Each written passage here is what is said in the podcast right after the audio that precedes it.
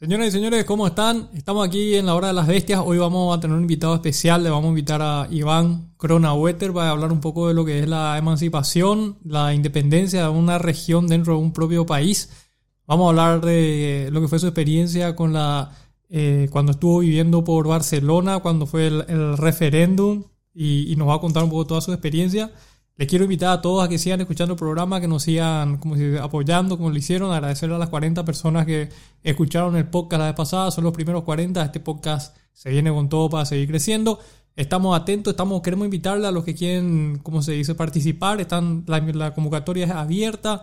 Queremos hablar de todos los temas, política, religión, sociología, queremos hablar de extraterrestre, queremos hablar de experiencias paranormales, queremos hablar de experiencias normales, ¿por qué no? Historias de vida, no hace falta que sean trascendentes o que, o que sean intrascendentes, lo importante es que sean sinceras. Así que están todos invitados a participar a la hora de las bestias y ahora ya les dejo con lo que es el episodio número 2. 1, 2, 3, arrancando.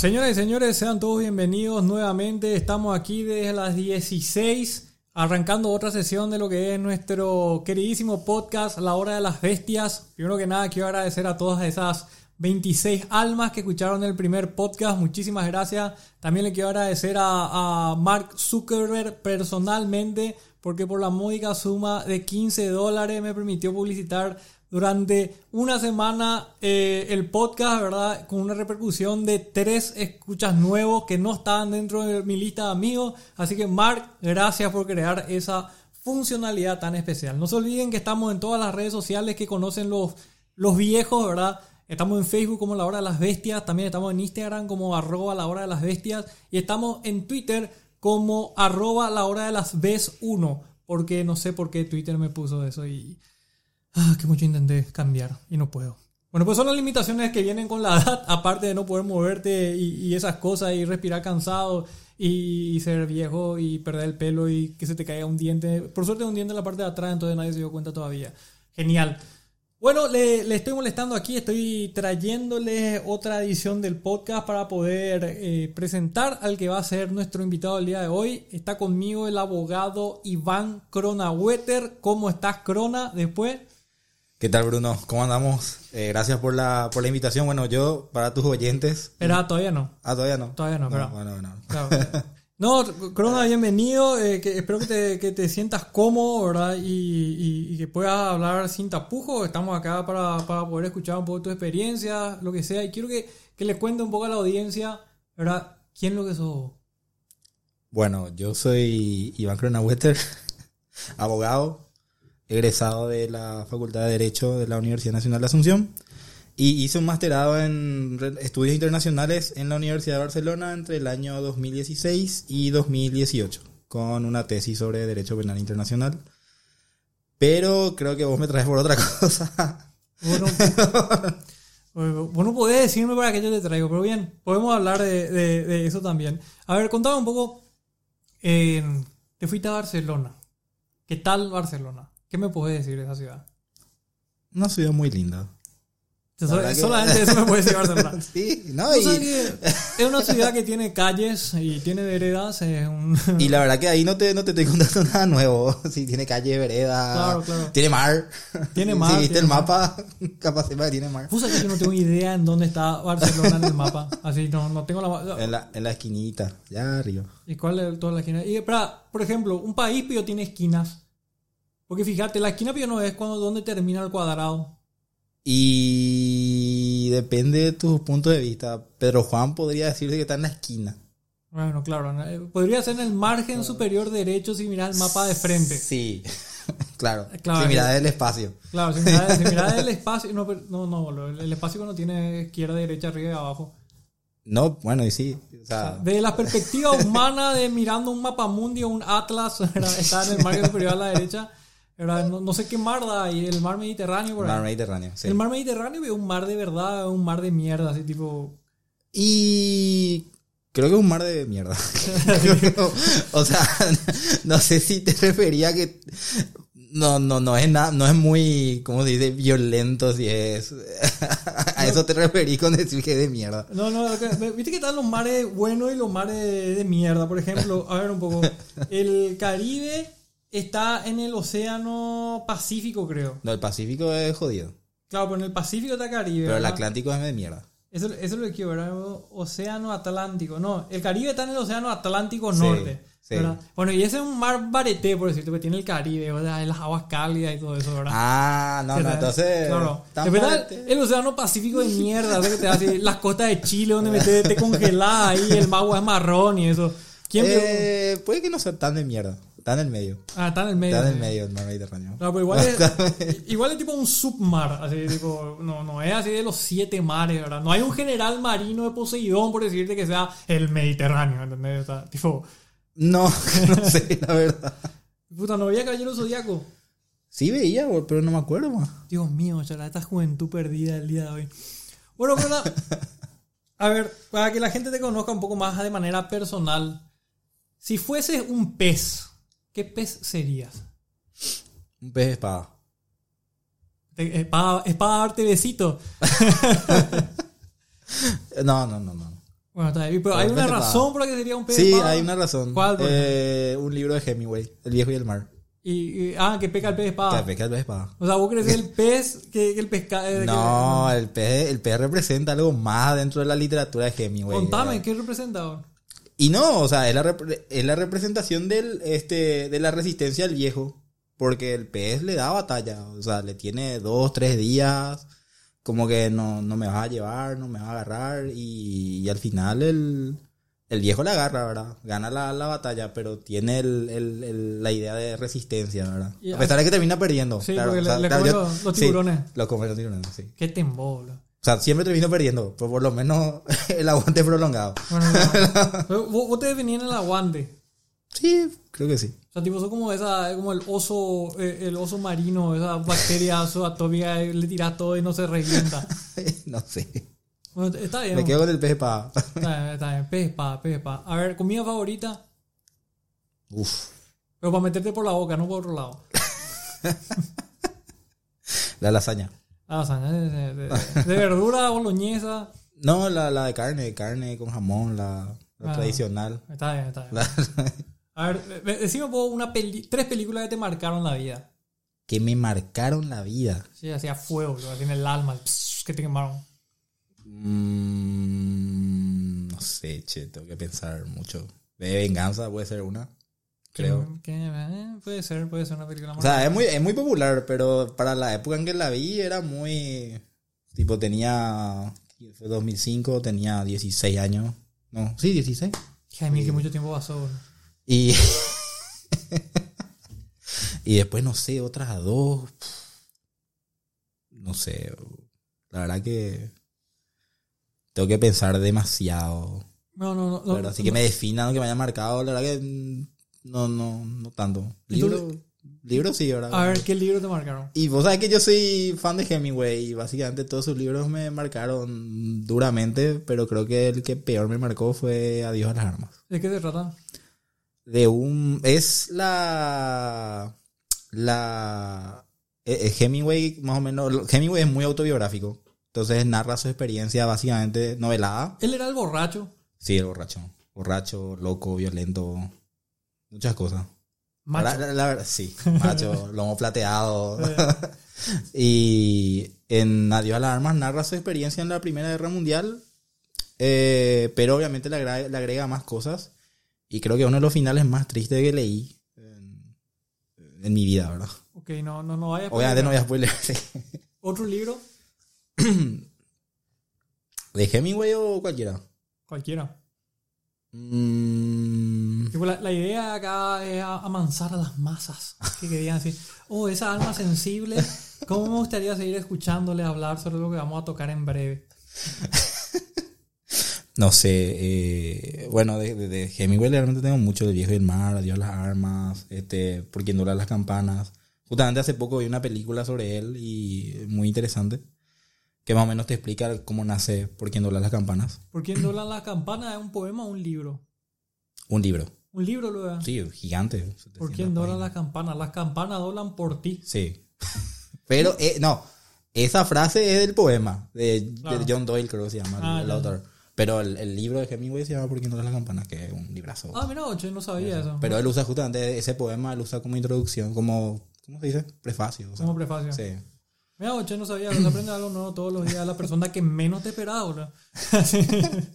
che, hablando un poco de por quién doblan las campanas y hablando un poco de la Primera Guerra Mundial, ¿no te parece muy choto que tu país te obligue a pelearte con otro país así por, no sé, una península? Sí, me parece muy, ch- hoy me parece muy choto. Pero verdad, así que tipo, vos decís, Que, que te van a pelear luego. Claro, o sea, tipo te dicen así, bueno, mira, yo soy presidente ahora, verdad, y hay una península ahí donde vos puedes pescar focas y de las focas hacemos aceite y ese aceite se vende caro, ¿verdad? Y yo tengo una industria de vende aceite de foca y esa península está en el otro país y yo soy el presidente ahora y vamos a irnos a conquistar esa península. ¿verdad? Entonces, todos los jóvenes, todos, ¿verdad? A las armas, ¿verdad? Sí, todos. Porque así más o menos es la historia de la guerra si te pones a pensar, o sea, Sí, decime ah. una guerra que no haya sido así. No, y la mayoría son así. Casi Ah. todas. Casi todas luego. O sea, todo- De conquista. O sea, todo de- o, o conquistar así por el mero hecho de que el emperador quiere que su territorio sea más grande. O sea, se despierta el emperador y dicen, pucha, qué chico es Roma. Qué Argel, solamente 10 mil millones de kilómetros cuadrados. Quiero más. y bueno, todos los romanos vamos a una campaña militar. Esa onda, de verdad. Sí. en esa época por lo menos sí, ¿verdad? O sea, de los emperadores. Ahora en, teoría, ahora en teoría hay más razones. ¿Cómo cuál? ¿Cuál es lo que La razón? democracia.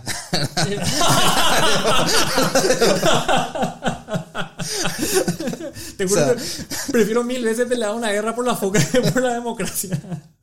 Después Pero ya vamos, vamos a hacer un poco especial sobre la democracia para todos los, para que puedan entender ese chiste, ¿verdad? Pero, pero sí. Eh, no, te, te- toco este tema porque, porque estoy queriendo, tengo un proyecto ahora personal que, que, que me gustaría, te, te- te llamé como experto, ¿verdad? Eh, Con el tema de historia. eh, vos sos- contale un poco, ¿sabes que no contaste nada de tu faceta de historiador? No, bueno, no, no soy historiador, historiador, pero sí tengo como hobby la, la historia, ¿verdad? O sea, me, me gusta mucho leer sobre historia. Eh, pero sí, no, no, no ejerzo profesionalmente. No, pero, claro. pero, pero sí es un hobby que, que me gusta mucho. Sí. ¿Te, te consideras que sabes más historia que el, el promedio? Que vos sí. Claro. bueno, bueno, verdad, tampoco es más. Pues hay que un personaje histórico paraguayo que a mí demasiado me gusta, pero que hay muy poca información es Fernando Mompox. Sí, hay muy poca. ¿Fernando de Pero, Mompox bueno, o de Fernando Mompox? Pero él, él, en teoría, si no me equivoco, aunque yo realmente la, la época colonial no es una época que me guste tanto, pero él no, era paraguayo. No, pero él hizo la revolución de los comuneros. Sí, o sea, hizo la segunda revolución de los comuneros. Hay dos. Sí. Tenemos que hacer un poco sobre O sea, está la revolución de los comuneros de Antequera, etcétera, etcétera, la, la, la, la que todos conocen, creo. Si no me equivoco, pero Mompox vino porque era se encontró con Antequera en la prisión, donde lo tenían Antequera después de, de la primera revolución de comuneros. Bueno, bueno, venimos a hablar de historia. pero está bien, pero te quería nomás poner así. Pero sí, no, no, no hay mucho de él. Poco nada. Qué cagada, che. Fue muy breve. Sí, breve pero profunda. Es como un amor fugaz histórico, así tipo. sí. Pero bueno, eh, no, estaba pensando en el tema de la guerra porque mi proyecto personal que quiero llevar ahora a cabo puede implicar guerra, ¿verdad? Y, y- y estoy tratando de hacer una campaña antibélica para que no se lancen armas contra mí. Resulta lo siguiente, no sé si a vos te pasa que te estás yendo manejando con tu auto, te vas a chocar contra un bache. O de repente agarrás y qué sé yo, te estás yendo así y escuchás que sale un político en la tele o en la radio a decir una barra basada como vamos a hacer, no sé, escarapela de oro para todos los políticos en el día de la pechuga de pollo, ¿verdad? Entonces vos decís, chota, yo estoy gastando tanta guita en mi impuesto lo que sea para esto, ¿verdad? ¿Por qué no, no, no, no gasto en un estado más funcional, ¿verdad? Y ahora está muy tendiente la onda de migrar, ¿verdad? Pero la realidad es que la mayoría de nosotros estamos anclados a la por- pequeña porción de tierra en la que estamos atados. No sé, no sé si opinas Sí, sí, diferente, sí, sí, ¿verdad? sí, sí. Entonces creo que la solución salomónica para este tema es independizar acá a la 16, ¿verdad? Que es mi casa. y tipo, por más que primero tenga que conseguir permiso del banco, que creo que no va a ser tanto problema, creo que es la parte menos tediosa, ¿verdad? Eh, te, traigo un poco acá porque vos viviste lo que fue el proceso de emancipación en Barcelona. Eh, recuerdo que vos estabas allá estudiando, ¿verdad? Y, a ver, y, y, un poco, ¿verdad? Bruno quiere independizar su casa. Eh, dame antecedente histórico de qué es lo que vos viviste, cómo vos viviste y qué pasó, ¿verdad? Bueno, yo cuando, cuando estuve allá fue el referéndum. O sea, a mí me tocó estar en Explicarle a la gente qué fue ese referéndum. Y fue básicamente un llamado de lo que es la Generalitat de Cataluña, que vendría a ser la gobernación allá, eh, para que los ciudadanos voten si querían ser un Estado independiente, pero que no tenía ni una garantía legal por parte del Estado español. La única garantía legal que tenía era de ellos mismos. ¿Y de dónde nace esa gana de los catalanes? La, la realidad es que, bueno, en los catalanes en sí, tengo entendido que eh, lo arrastran hacia 1714 ya, ¿verdad? Cuando Felipe VI, si no me equivoco, toma Cataluña en las guerras... guerras eh, ay, guerras guerrísticas. Una, una guerra. no me acuerdo el nombre de la guerra. Las guerras borbónicas creo que era. Y de la sucesión española. Ahí está. La guerra de la sucesión española. Sí, eh, española. Española. Bueno, lo que es que toma, bueno, no me acuerdo cómo se llama la guerra, pero toma, toma Cataluña y desde ese momento pasa a integrar lo que es el, el imperio español. ¿verdad? ¿Y por qué quiso ir a tomar ellos, Cataluña? ¿Hay una razón? Porque ellos se habían revelado y se habían apartado de lo que era la, la el imperio español. Que la, la, corona esta de pero Asturias. Yo, eh, la corona de Asturias puede ser. De Aragón. De Aragón, sí. Y este, la verdad que no, no, porque lo de la independencia ahora es más reciente. Pero yo, yo, vamos al antecedente histórico. no, claro, pues yo te cuento el antecedente histórico que, que, que, usan mucho los catalanes como para darle sustento al, al, al, al, reclamo. Al reclamo. Pero para mí no hace falta antecedente histórico. O sea, ¿cuántos países en el mundo eh, no tenían, o sea, vas a decir que Paraguay tenía ansia de independencia antes de que vengan los españoles, o sea, no, no La República de Bruno Nalonopla se va a fundar en base al precepto de que la vez pasada salí afuera de mi casa o la iba a inventar una historia, pero no se me ocurre nada, así que vamos a ir nomás con lo que estamos hablando. Voy a inventar una historia. Sí, sí, voy, a, ir pensando, voy a ir pensando. En 100 años nadie va a poder mostrar. No, pues este podcast va a durar para 100 años. Eh, sí. No, voy a ir pensando en la historia y vamos a hacerlo después. Pero bueno, sí, sí. No, no, no, pero el, lo más reciente por lo menos ahora es de 2010. Ah, puta, hace poco. Hace poco. Eh, porque imagínate que eh, los sondeos que hacían, que hacen hacer en, allá, el independentismo en esa época era residual. 10% de la población catalana era independentista, ¿verdad? Pero ¿qué pasa? Hay todo un, un escenario que se da en, España, ¿verdad? Con Cataluña sobre todo, que tiene que ver mucho con el, con el País Vasco. ¿verdad? Y quiero decir un dato curioso para la audiencia. España fue un país que por casi tres o cuatro años estuvo sin presidente de la República, ¿correcto, verdad? Un año y medio por ahí. España fue un país que tuvo un año y medio sin presidente de la República, ¿correcto? Sí, correcto. Para que vean que se puede nomás. Bueno, ¿y qué le pasó? pasó? Se generó el escenario. ¿Quién eran los actores en este vals, en esta tertulia? Bueno, eh, pasa que eh, en, los, en Cataluña, eh, ellos, su sistema tributario, no es tan diferente al nuestro en el sentido de que todos recaudan y se van a las arcas del Estado y el Estado redistribuye eso al, resto de los países, ¿verdad? Sí. Pasa que el País Vasco, por ejemplo, eh, no tiene por qué dar, tiene el concierto vasco que le llaman, ¿verdad? No tienen por qué dar todos los, todas sus recaudaciones al Estado español. Tienen un cupo, ¿verdad? Por eso también se refieren a ese como el cupo vasco. Le dan, no sé, del 100% le dan 25 y el resto ellos mismos administran, ¿verdad? ¿Y qué pasa? Cataluña es una de las comunidades autónomas más industrializadas. Eh, es eh, una de las que más aporta, pero no recibe proporcionalmente al aporte que, ellos dan. Entonces empieza más o menos como una cuestión económica, ¿verdad? más reciente, eh, que va evolucionando, que va evolucionando a ya una cuestión de identidad, de nacionalismo, ¿verdad? De, de amor a la patria, llamarle. Recordemos que en Barcelona los catalanes tienen su propio idioma. Sí, el catalán. El catalán, claro, o sea. Pues, eh, eso es muy importante a la hora de, evaluar así la, identidad de una propia nación, ¿verdad? Es como que los guaraníes digan así, los, los guaraní parlantes digan, bueno, o sea, que nosotros somos diferentes, ¿verdad? O no somos diferentes. En este caso los catalanes se consideran diferentes a los españoles. Sí. Bueno, entonces, bueno, pasó todo ese mambo y un día dijeron, vamos a salir a votar a ver qué onda. ¿Qué Así pasó mismo. O sea, hubo muchos intentos de tratar de hacer una salida negociada porque eso también, hay mucha información que llega más o menos de que esto se- es violento, se quiere imponer, quiere ser eh, por la fuerza, pero yo la verdad que estuve ahí, que estuve en el momento más álgido, eh, me di cuenta que no, o sea, que dista muchísimo de ser un evento, llamémosle violento. Y para- por eso te traje a vos, para que vos le cuentes la realidad. Porque imagínate lo que vos tuviste la fortuna de estar en un punto de inflexión de la historia de una ciudad Sí, que queda en la esquina de España, boludo. sí. Cuatro esquinas nomás hay. Y España, la península ibérica sí tiene una pensión cuadrado también. Sí, sí. Más o menos, así que no, no, estoy, no estoy tan errado en, ese, en esa afirmación. Si tuviésemos Minecraft, todo iba a ser un cuadrado. Sí. Pero bueno.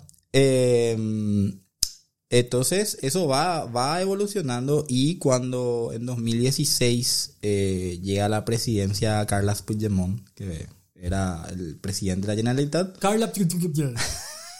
no pronuncio bien catalán, Eh, ¿Cómo es? ¿Una Pero- tipa o un tipo? tipo. ¿Cómo se llama? Eh, se pronuncia Carlas, pero se escribe Carles, con E al final. Ah. Era. Carla.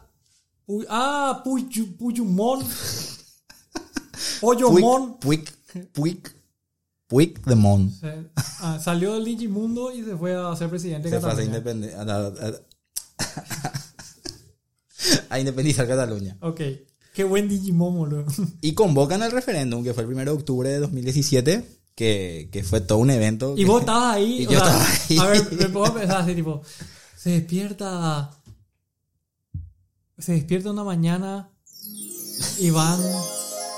Mira así, ah, qué gusto estar acá y no en Paraguay. Y de repente afuera, el quilombo. La, la- la verdad que no. Tanto así no fue. Ah, bueno, ¿cómo fue? No, era la gente, o sea, donde a mí me tocó ir, porque yo salí como me gustan estas cosas de la, de la política y demás.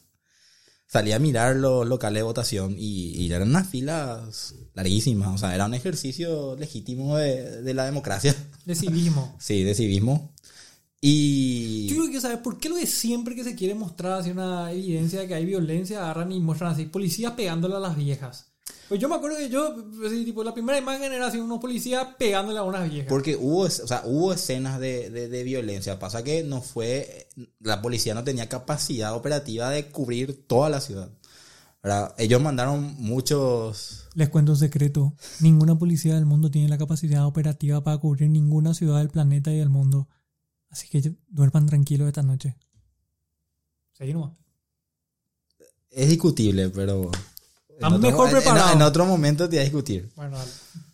Eh, y nada, eh, el, el gobierno español dijo ese día no se va a votar. O sea, no va a haber ni un referéndum. Fue la frase literal del presidente de España. Y bueno, la, la, la, la eh, eh, los catalanes son de resistirse mucho. Pero claro, como dije, ellos no son violentos. O sea, se sentaban, levantaban las manos y se quedaban ahí.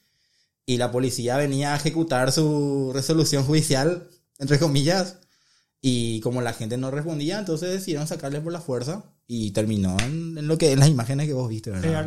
Muchas, señoras golpeadas, jóvenes, adultos, ¿verdad? Por el simple y sencillo hecho de irse a depositar una papeleta. Ah, yo estoy como ahorita gustado en la facultad de Derecho, bro. Sí, sí. Sí, pero en la facultad no había policía. No, Entre, entre lectores no. Te pegan nomás, así, Sí. tipo, así tipo, ay, mira, yo escribo con la izquierda, ¡pum! ya le da una patada ahí en la nuca. Pero bueno, entonces eh, hicieron la votación, hubo moquete, ganaron, ganó el referéndum de la independencia. Claro, pero básicamente porque faltó la otra mitad del país que no se fue a votar. De Cataluña, perdón. ¿Por qué no se fueron a votar? Y porque no son la parte no independentista. O sea, el, el tema es- está polarizado de 50% independentista, 50% no independentista. Claro, pues el referéndum, ellos sabían que no iba a tener ningún valor, o, Claro, así es. O sea, lo hicieron como un acto simbólico. Sí. ¿Y por qué no tomaron una medida de... de- O sea, no simbólico, en realidad, en realidad hubo antes, en 2014, creo, si no me equivoco, el 9N, que tiene una forma muy simpática ella de referirse al 9N, porque lo, lo, lo representa como un fantasma, una urna, un fantasma con cabeza de urna. Porque esa fue una consulta popular que quisieron hacer como referéndum, pero al final terminó siendo algo eh, simbólico. Pero este no era simbólico. O sea, la idea era que este fuera legal. Solo que hicieron por su cuenta. O sea, el. Estado español no avaló absolutamente nada de eso. Mm, entiendo. Pero bueno, eh, pero bueno, gana el referéndum y vos tenés. Yo lo que quiero saber es por qué no tomaban otra medida, como eso de separar el tema de los impuestos o algo así. ¿Por qué tenían que ser buscar la independencia? Porque ahí hay un. Uno, uno está el tema de.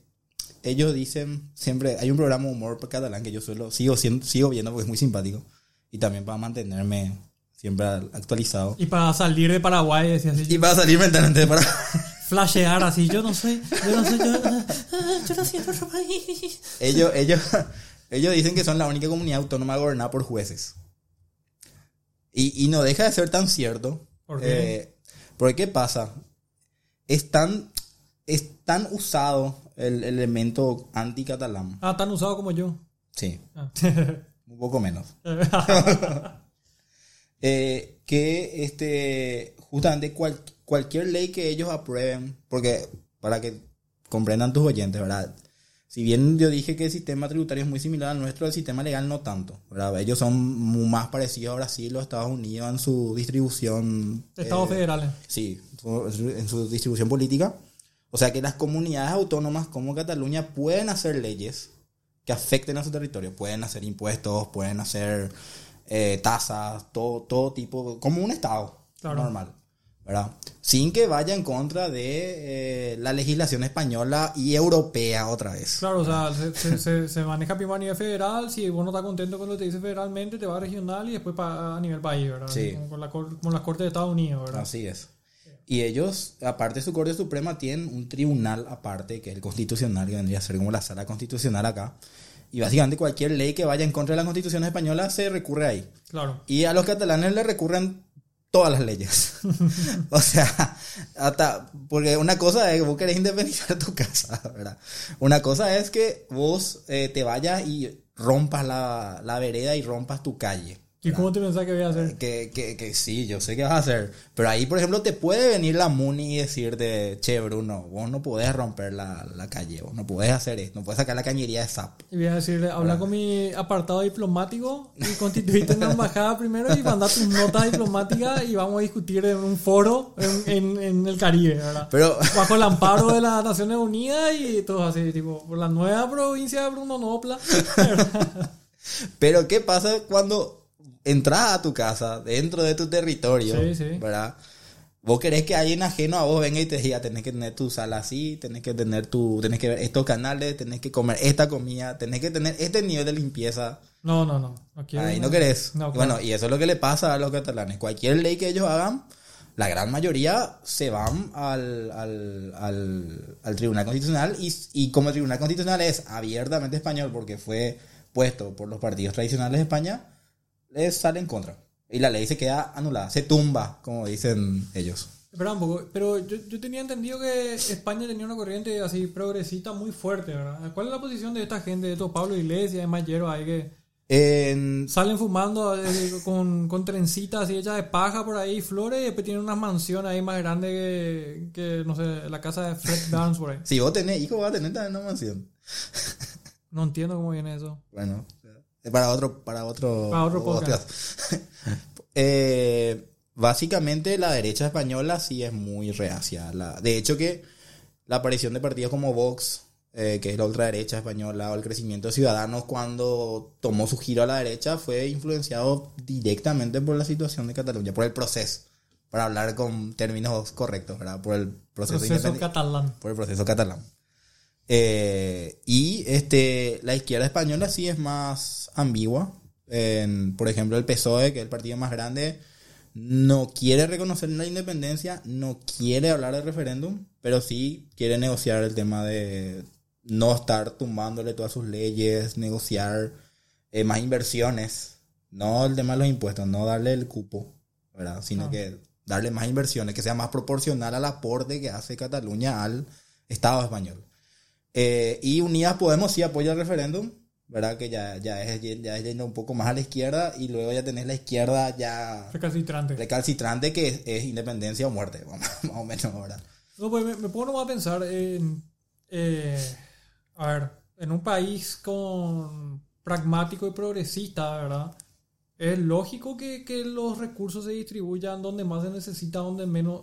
no donde menos se necesita, ¿verdad? Entonces de repente digo, no hay una suerte de egoísmo por parte de los catalanes al decir, che, no, no, no vaya a poner guita en las regiones más pobres de España, tipo, dámelo proporcionalmente, o sea, ¿cómo, cómo queda eso? O realmente ellos son una nación tan independiente como grupo, ¿verdad? Que no se consideran los españoles. Y ahí volvemos a entrar en las, este, eh, ¿cómo se dice? Los planos, ¿verdad? En- hay, hay gente que piensa así, como vos directamente acabaste de describir. Pero también hay gente que es más flexible, que sinceramente quiere luchar por, por algo que considera válido, que es que Cataluña se independice que administre sus destinos, Claro, porque- ¿verdad? Y hay otra gente que sencillamente eh, no, no, no, no quiere saber nada de España. Ya está. o sea, claro, eh, es tipo el- la Latinoamérica europea, más o menos, de España. Porque aparte también tenés, por ejemplo, que ellos, los catalanes, por lo menos sufrieron mucho lo que fueron las consecuencias de la guerra civil española, la dictadura franquista también. O sea, ellos se les prohibía hablar catalán. Sí. O sea, no, no podían usar su idioma Como Strone que Ah. prohibió hablar guaraní. también. Y nadie se acuerda. y Carlos Antonio López también me parece que prohibió hablar guaraní. Sí. Y, y después también que, que básicamente esa zona sobre todo sufrió muchísimo cuando, cuando Franco entró ¿Por a? Cataluña. No, por lo que fueron las, eh, las purgas, ¿verdad? Obviamente después de la guerra, si vos eras rojo, si eras comunista o era catalán, al paredón. Claro.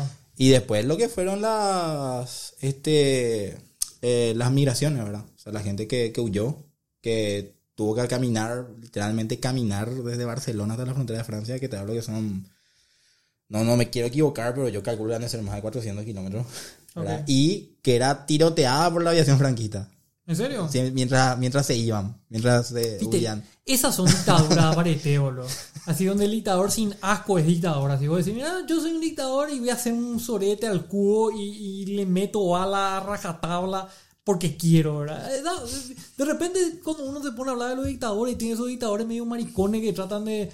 Sin que maricón no es un insulto, pero estamos usando para describir nomás una conducta que no es clara y visible. Vamos a tratar de buscar otro término. Que quiere mantener las apariencias. Esos dictadores que quieren mantener la apariencia, ahora voy a decir que son ñembo, bueno, baúl, pero después al final matan así a la noche. Eso, unos dictadores de mierda. El dictador de verdad, ese es como la película eh, eh, como de Sasha Baron Cohen. Así tiene que ser un. Así, tipo, bien fuerte, bien puerco, que ¿no? hace su juego propio juego olímpico. Sí. Y le mata, y le mata a los competidores. Claro, O Kim Jong-un, el padre que agarraba y dijo luego que él nació, que bajó en un arcoíris, Ah. ¿verdad? Y que él no cagaba, así, y que así, lo, así de fuerte era Kim Jong-un, ¿verdad? Y tipo la gente decía, y él bajó de un arcoíris y vino así un día, yo vi, decían, yo lo vi, cuando Kim Jong-un se bajó de un arcoíris y vino y no cagó nunca, ¿verdad? Esos son dictadores con huevo, boludo. Y, y la verdad que no te puedo dar muchas opiniones respecto a eso. Pero bueno, Porque Franco es una mierda. No, claro, no, lo que digo nomás, si vas a ser dictador, sé dictador bien, no vayas a ser dictador a, a media, hacelo Y bien. era un sanguinario. Y sí. Era un sanguinario. Y como mucho, en, en África también hay, hay buenos ejemplos de dictadores. O sea, A mí, vamos a aclarar nomás para la audiencia cuando hablamos de buenos ejemplos de dictadores, no estamos diciendo que, condena- que aceptamos sus acciones, sino que son así tipo la pura descripción de un dictador. Eh, bueno, eh, entendemos. Los catalanes pasaron por una situación, por, o sea, de- de por hecho- muchas situaciones penosas, Claro. la verdad. De, hecho, a lo, que, a, la- a lo que quiero llegar luego nomás es la forma en la que se conformó luego España como reino, ¿verdad? Que realmente eran la- la- las coro, la, la corona de Castaña y Aragón, puede ser. ¿Cómo? Castilla. Castilla, Castaña, ¿eh? Castilla. ¿verdad? Castilla y Aragón, ¿verdad? Hay que recordar que en, la- en esa época eh, los territorios se iban anexando en base a matrimonios, ¿verdad? Que, que vino de la, de la conducta esta del inteligentísimo Otto von Bismarck, que fue el que dio cuenta, che, al pedo vamos a seguir peleándonos, vamos a casarle nomás a las familias nobles entre ellos y así vamos a mantener el apellido y extender el dominio y la fuerza del apellido, ¿verdad? Suena muy mucho a la clase alta paraguaya, así de casarse, de- tipo, con apellido nomás, ¿verdad? Pero, pero de hecho que sí, esa es una política que, que se implementó en esa época, ya 1500, no sé cuánto, ¿verdad? Eh, No, es de, siempre. O sea, era para, para tejer alianzas, para justamente, muy Game of Thrones, ¿verdad? Eh, le casabas, pero después le cagás. o sea, eh, sí, eh, es una práctica milenaria. Bueno, y ahí, ahí es donde se forman estos pueblos que se ven forzados a, a unirse bajo el manto de un mismo gobernante porque eh, ese le coge ahora a la que era la reina, a la heredera, ¿verdad? Así, tipo, directamente así. Y vos tenés, bueno, y después el pueblo que había sido se está peleando hace 200 años, se están peleando por la península de la Foca, ¿verdad? Un día son el mismo país, ¿verdad?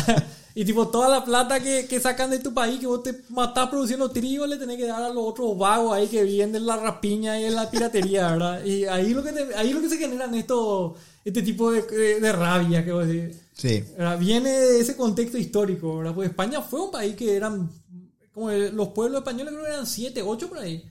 Claro, o sea, pasa que, eh, por lo menos en el caso particular catalán, ¿verdad? Eh, vos con cualquier historiador, o sea, cada uno tiene su visión de las cosas, pero la mayoría es como que dice que no se justifica tan, o sea, no hay esa, esa, esa idea de nacionalidad de la que ellos hablan, de esa idea- cuestión identitaria, ¿verdad? Eh, pero claro, yo personalmente me hago la pregunta ahí, o sea, ¿quién, ¿dónde está el manual de cuestiones identitarias válidas para eventualmente querer independizarse? O sea, no hay eso. Eh, o sea, si, si, si el 50% del- de los habitantes te dice... Boludo, en la biblioteca del centenario re hay eso. si, la, si la mitad del país te dice me quiero independizar, tenés que escucharla a esa mitad. O sea, es- porque es una mitad. O sea, esa mitad se, se ve se ve en el Congreso en el Congreso español, se ve en el Congreso eh, catalán, se ve en los ayuntamientos de Cataluña. O sea, ellos son una fuerza política grande, enorme, que desde 2012 llenan las calles de Barcelona cada 11 de septiembre, eh, que es el Día Nacional de Cataluña. Yo te entiendo perfectamente, porque acá en mi casa el 100% de lo que vivimos acá queremos la independencia, boludo. Claro, pero vos no tenés nadie que viene y te dice qué hacer. Claro que sí vienen y me dicen qué hacer. Vos viniste acá y dijiste, te falta un árbol acá, me dijiste. si este fuese una nación independiente, vos ya iba a estar colgado en una cruz desnudo ahí destripado, ¿verdad? Y Pero tipo, ¿qué, qué, qué cruz y ni, ni árbol tenés? Y ¿Qué cruz y- íbamos a mandar a importar, íbamos a importar la cruz, te íbamos a colgar ahí. Y el, el, el sábado 14 de agosto iba a ser recordado por toda la historia. Era como el día en que se mató a los infieles, ¿verdad? La infidelidad, Una fiesta cada 14, ¿verdad? Pero bueno, no puedo hacerlo porque estoy contrañido por las reglas del Estado paraguayo que me impusieron al nacer, ¿verdad? Claro. Entonces, bueno, y, y, bueno, pero acá tenemos también esa- esos ejemplos de, de, de identidad muy marcada y muy fuerte, que por ejemplo está eh, Guairá, ¿verdad? Todo el Guairá, la que se le dice la República del Guairá, que tiene también una marcada eh, conducta, son bastante diferentes, se, re- se identifican bastante como grupo, ¿verdad? Eh, y, y no sé si eso viene a un hecho histórico paraguayo o si es nomás una situación así afortunada que se dio. Porque mira, el, el otro ejemplo que podemos tirar fácilmente es acá Luque. ¿verdad? Eh, Luque es una ciudad con una identidad y sin desmeritar a ninguna otra ciudad, yo creo que ni Asunción ni, ni, las- ni otras ciudades de, de Gran Asunción tienen esa misma marcada identidad como tienen los luqueños. ¿A qué me refiero con eso? No me refiero a que quieran ser de otras ciudades, me refiero a que el luqueño se identifica con un símbolo, en este caso del chancho, ¿verdad? Tienen sus propios colores, ¿verdad? Y, como se dice, participan de las actividades de la ciudad, pero como una fiesta así gigantesca, por así decirlo. El día del chancho, el chanchón es el día del... Acá cuando fue el aniversario de Luque, lo fue, pintaron todas las cuadras, todo, ¿verdad? Yo creo, yo creo que estás describiendo la identidad que tienen con el club. Bueno, pero, pero, pero en, el, en Paraguay, ¿verdad? El club de fútbol eh, eh, que vos seguís De es hecho una que sí, identidad. en el, en el caso el caso luqueño es un caso muy eh, extraño en Paraguay, porque salvo los, equipos del interior, ¿verdad? Hoy tenés Guaireña, en su momento tenías eh, en primera Santaní o, o inclusive Capiatá, eh, eran selecciones que venían de, de, de- de las divisiones del fútbol del interior y tenían marcado, tienen un marcado sentido de identidad los aficionados con ese club, o sea, le ponen a ese club primero por encima de su club por elección, que puede ser Cerro, Olimpia, Nacional, Libertad, Guaraní. Claro, Pero el caso de Luqueño sí es muy especial porque es Luqueño primero. claro. Porque soy luqueño, porque vivo en Luque, porque me gusta Luque y porque voy a ser de luqueño. Claro, no, es que- no, es que no, to- no- no hay Cerro Olimpia adelante. Es que lo- acá, o sea, yo lo que veo nomás es que sí, en- dentro del paraguayo, todo el contexto de tu vida puede estar marcado de cómo te, te identificas por tu club deportivo. O sea, popular ni cuando sos chiquitito y te vas a jugar Cerro contra Olimpia y pum, ya se van todos los olimpistas y todos los cerritos a otro lado y los liberteños, y esos se quedan así. No, hay liberteños. Mirando así, ¿verdad? ¿Con quién voy a jugar? Más o menos, ¿verdad? Y se la agarra ahí, ¿no? Si es bueno, se la agarra rápido, si es malo, se le deja ahí, ¿verdad? Y tipo, y, y quieras o no, eso habla de nuestra identidad y al hablar de, eh, como tocamos en el época pasado, ¿verdad? La identidad se se, se, genera a través de la experiencia, de los conocimientos, de la vivencia, ¿verdad? De todo lo que integra, ¿verdad? Y eso, eso llevándolo a mucha gente se convierte en una nación. Claro, claro, así mismo. Pero justamente a mí siempre cuando, cuando me discuto con otra gente por el tema catalán, eh, siempre me tienen ese ejemplo. No, y que Caguazú se va a independizar, se independizar luqueño, o sea, Luque, perdón, eh, o Guairá. Pero, ¿qué pasa? Para mí no son situaciones similares. ¿verdad? ¿Por qué? O sea, porque Luque, Luque o Guairá o Kawasu no están siendo vilmente oprimidas como el caso catalán. Y como Bruno Nopla. Y como claro. O La vez pasada se cayó un mango del vecino a mi patio. o sea, no, no, no, no, no hay, como te dije hace rato, le tumban las leyes, le alteran las mayorías. Este, inclusive tienen que en España quieren prohibir los partidos independentistas. O sea, es como que tipo la mitad del país vota independentista, pero la solución de los perros es vamos a prohibir los partidos independentistas para que no voten más. para que no voten más. suena como si fuera, suena muy, muy algo que podría hacer el Congreso paraguayo. O sea, o sea, votan mal, ¿verdad? Porque no votan por nosotros, más o menos, ¿verdad? El, voto es la expresión de deseo que nosotros queremos que vos desees, no lo que vos deseas. Sí, ¿verdad? O sea, eh, no, no pasa lo mismo acá. ¿Entendés? O sea, se puede decir, sí, que hay un abandono del Estado. Sí, es perfectamente discutible eso. Pero de ahí a decir que el, el, la gobernación de Kawasu hace una, un, una, que me olvidé la resolución, no sé si es ordenanza, no, ordenanza es municipalidad, no me acuerdo del No, no importa. Lo que sea que hagan. Una resolución. Una resolución, eh, no, es que el Estado paraguayo interpone esa resolución contra la corte y le tumba. Y le dice, no, no puedes decir.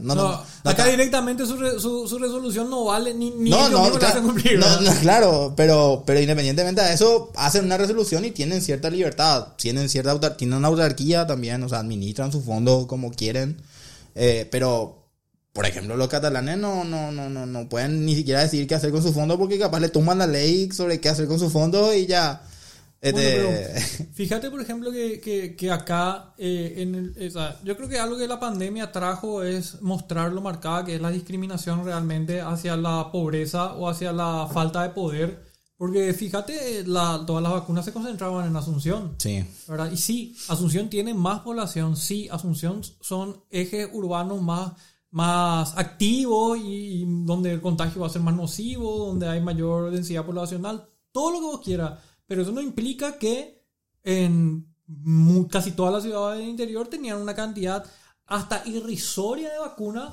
para la población que había. Entonces uno dice, ok, ni siquiera se distribuyó proporcionalmente, porque por, por decirlo, si vos distribuís proporcionalmente, eh, tenés que reconocer toda la falencia que vos tenés en tu cono urbano, de tu central, ¿verdad? Que está un desastre. No, tu falencia en el interior.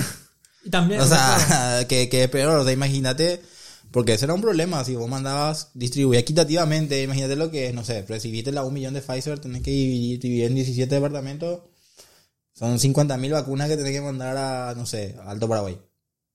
Claro. ¿Y cómo distribuir eso? Porque no, no, no sé la población de Alto Paraguay, pero creo que va por ahí. Mira, yo, lo que digo nomás es que, viste que cuando hablamos de eso, hablamos del valor de una vida.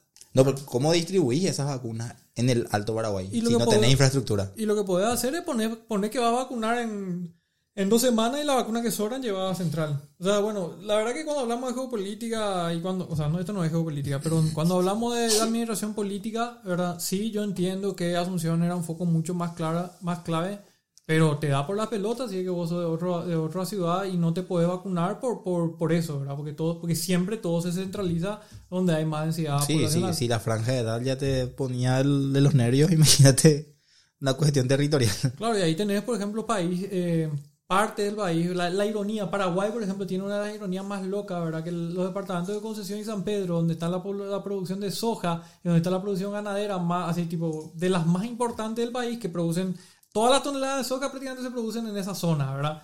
Y son los países, son los departamentos más pobres. Sí. ¿verdad? Es así súper ridículo. Uno dice que, que, que loco, ¿verdad? Y tipo, ¿por qué no podría decir, ok, todo, el- o sea, por decirte, ponerle el impuesto a la soja, pero todo eso que se invierta en esos departamentos. Pero no va a ser así. Se va a imponer el, el, el, impuesto para la soja y se va a invertir un todo en Asunción. Sí, probablemente. Entonces te, te da como una gana de decir, ok, vamos a unirnos al, al Frente Liberador de, de Bruno Nopla, ¿verdad? Y vamos a independizar cada país, ¿verdad? Me da risa el frente ¿Por qué, por, por qué te da risa? A ver, eh, cu- ¿cuáles serían los problemas con los que me, me podría topar si me voy y planteo mi independencia? Primero, ¿a quién le, le tengo que plantear? Digo, si yo no me independizo, ya piro. Tenés que, tenés que plantear al Estado paraguayo eh, primero le tengo para hacer un referéndum donde solamente vos vas a votar sí no y probablemente votes no. Yo creo que le voy a tener que avisar a la administración del condominio. Porque eso, porque, porque eso también, o sea, yo siempre me imaginé, ¿verdad? Yo creo que si se hace un referéndum legal en Cataluña, pierde el independentismo. Vos sí que pierdes. Yo quiero que pierda. Porque, ¿qué pasa? Hay un factor también que no te había comentado. Ellos son muy europeístas. ¿En O sea, ellos valoran mucho lo que simboliza y lo que significa la Unión Europea. Y para vos entrar a la Unión Europea, En tu cara, Inglaterra. necesitas que todos los países que ya están te digan, ok. Sí. Y obviamente España se va a oponer. Ah. Entonces te- te- tenés, te independizada, pero está fuera de la Unión Europea. O sea, puede decir que nosotros podemos pedir que Paraguay sea reconocido parte de la Unión Europea. No, ¿Quién lo que te va a poner? no sé, boludo. Y bueno. Pero, a mí no, no, sí. Geográficamente es estúpido, pero no perdés nada intentando. Va a pasar pelada nomás y te vas a... Y soy el presidente Bruno Claro. Angulo y le decís, me quiero unir a la Unión Europea. Ah, bien, bien Carúa es parte de, de Holanda, ¿verdad? De, de- de- ¿cómo dice? Perdón, Países Bajos. Y nadie dice nada ahí, ¿verdad? La Polinesia francesa está en África, no sé qué. Y, y tipo, es Polinesia francesa. Las Guyanas ni están. Acá. Las Guyanas están, boludo. Y nosotros no estamos, boludo. Y sí, son un estado de Francia. Uno de Francia y la otra de Países Y podemos vender nuestra soberanía nomás a España. Nos desindependizamos Qué y loco. volvemos a la corona española. La Guyana no gana, boludo. ¿Qué, qué país que quiero conocer un día? Pero lo que, bueno, ¿Cuál? ¿La Guyana o la Guyana francesa? la, la Gu- Guyana, Guyana francesa y Surinam. Eh. En, en esos tres, ¿verdad? Tipo, mi, mi esperanza es que capaz yo ahí en esos países sea churro, no sé por qué. Tipo, pienso que puede ser. Algo que, bueno, entonces tenemos... Pero fíjate que, que, que tenés ejemplos de... Tenés un ejemplo muy marcado de una nación que obtuvo reconocimiento y territorio. Ya sabemos de quién estamos hablando, ¿verdad? Bruno Landia. No. Una nación que existe en la realidad, que no era un país y que se le dio territorio. Estamos hablando nada más y nada menos que el Estado de Israel.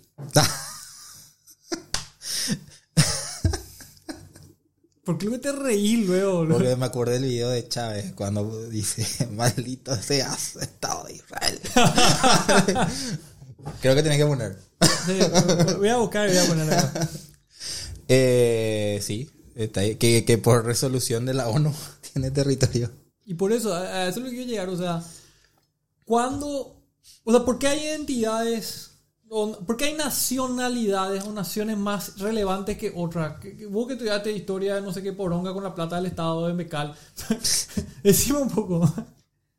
¿Qué conclusión sacamos? ¿Por qué uno Y sí y por- otros pero, no? pero es por eso es que yo te digo, o sea, para mí no hay. Porque la gente parece que piensa que hay un manual para ser independiente. O sea, para nosotros probablemente sí hay un manual para ser independiente. O sea, Bruno y Iván. Claro. pero para los países no hay un... O sea, si vos un día tenés, te, tenés, o sea, un territorio, tenés 10 millones de habitantes y los 10 millones quieren ser independientes porque se le canta los huevos. O sea, a- de ahí a que el reclamo sea válido, de ahí a que sea posible, de ahí a que sea razonable, bueno, se discute. Pero Realmente si quieren, creo, que, creo que todo se define al fin y al cabo, lastimosamente, no se define por el debate ideológico, no se define por el sentimiento de identidad, se define por dos cosas. Tener las plata y tener la- las armas y te podés independizar. sí, así es, probablemente. Porque ese también era un problema para ellos, ¿verdad? No tenían fuerza militar como para imponer una especie de independencia. Que, que si es lo que pasó, por, por ejemplo, pienso así, Chechenia, inclusive Kosovo, ¿verdad? Que, que sí tenían cierto apoyo militar, ¿verdad? Bueno, y como se dice, de hecho que toda esa zona de esos países post en Unión Soviética están en un proceso de, de buscar su propia identidad y afianzarse como nación desde que, que la caía la Unión Soviética. No sé si por ahí, eh, dentro de eso, dentro de tu, ¿cómo se dice?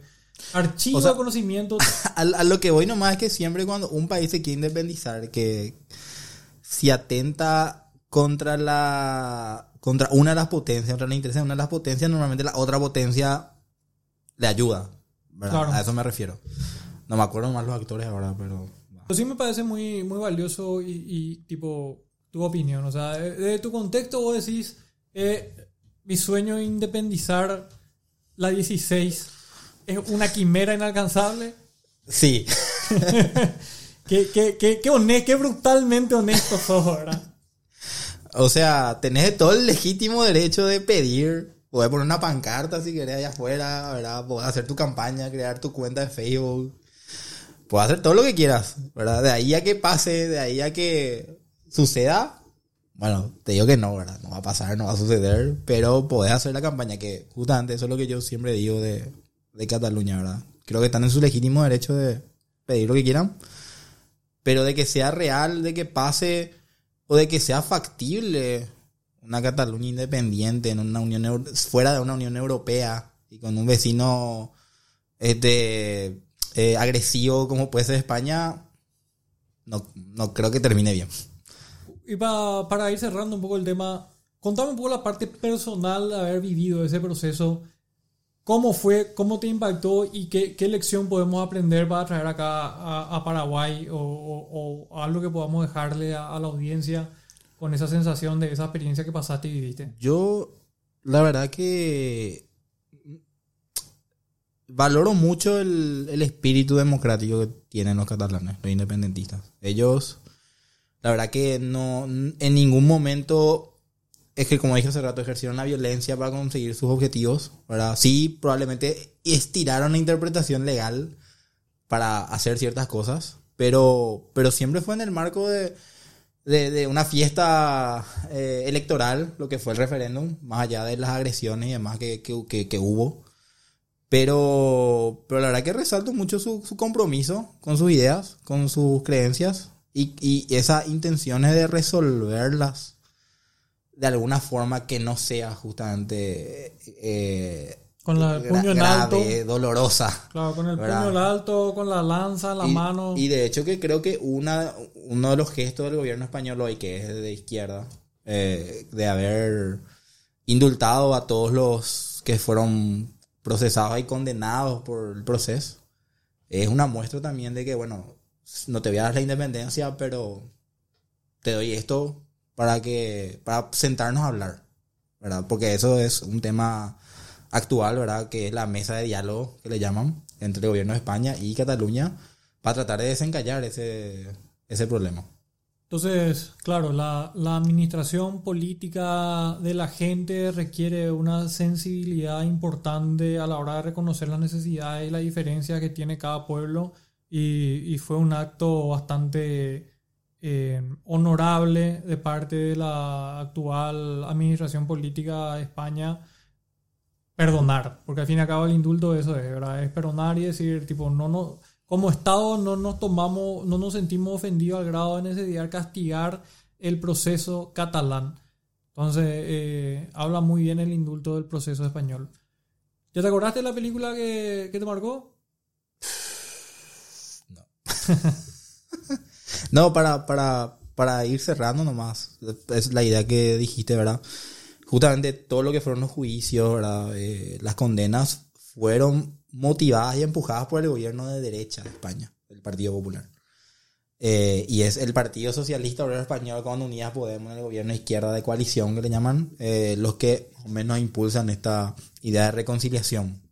Porque ellos creen que, que, que, que no juzgarle a ellos, buscarle la quinta pata al gato a, a un hecho que, que no que no, no, no, no fue tan malo como lo presentan. Porque ellos hablaban de sedición, de rebelión, de golpe de Estado. ¿Verdad? Y para mí un golpe de Estado es atentar contra el poder central, no atentar contra... No votar. Claro. ¿Verdad? Eh, me explico. Y que sacaron rédito político de todo esto. En votos. Em, al final no fue el camino, porque eso le polarizó más a la gente, le puso más, más enojada, más rabiosa, más molesta por la situación. Eh, los independentistas crecen, o sea, es una realidad que no, no se puede negar, van en aumento. Y, y, eso es eso es un gesto que hace el, gobierno español ahora, ¿verdad? De perdonar y de alguna forma ver cómo podemos eh, llegar a los acuerdos en diferencias, con nuestras diferencias. Iván, muchísimas gracias por, por, haber participado, gracias por acompañarme en el sueño loco, este, o sea, por destruir mi sueño loco de independizar mi casa. y, ya te dije, ya puedes. No, nunca renuncies a tu sueño. Yo no quiero que renuncies a tu sueño. Lucha. Entonces, prometeme que cuando me, me, me, me, valen ahí frente al panteón, ¿verdad? Vos vas a poner un posteo en Twitter. Ahí ya hace un pelotudo con un sueño. Ahí, ahí ya hace un patriota que creía en su propia patria. Así es. Bueno, señoras y señores, esto fue esta edición de La Hora de las Bestias. Es el segundo podcast que estamos haciendo. Recuerden, estamos en todas las redes sociales. Estamos en Facebook como La Hora de las Bestias. Estamos en Instagram como arroba La Hora de las Bestias. Y en Twitter como arroba La Hora de las Bestias. La Hora de la Vez 1. Come larga. Así que le agradezco a todos por haber escuchado. Le agradezco a Iván que, que me acompañó el día de hoy. Y nos vemos en la próxima semana con otro podcast con otro tema, no sé si de actualidad o no, y todavía estamos en proceso de desarrollar el nuevo saludo y la nueva despedida. Que tenga un excelente resto con nada, nos hablamos.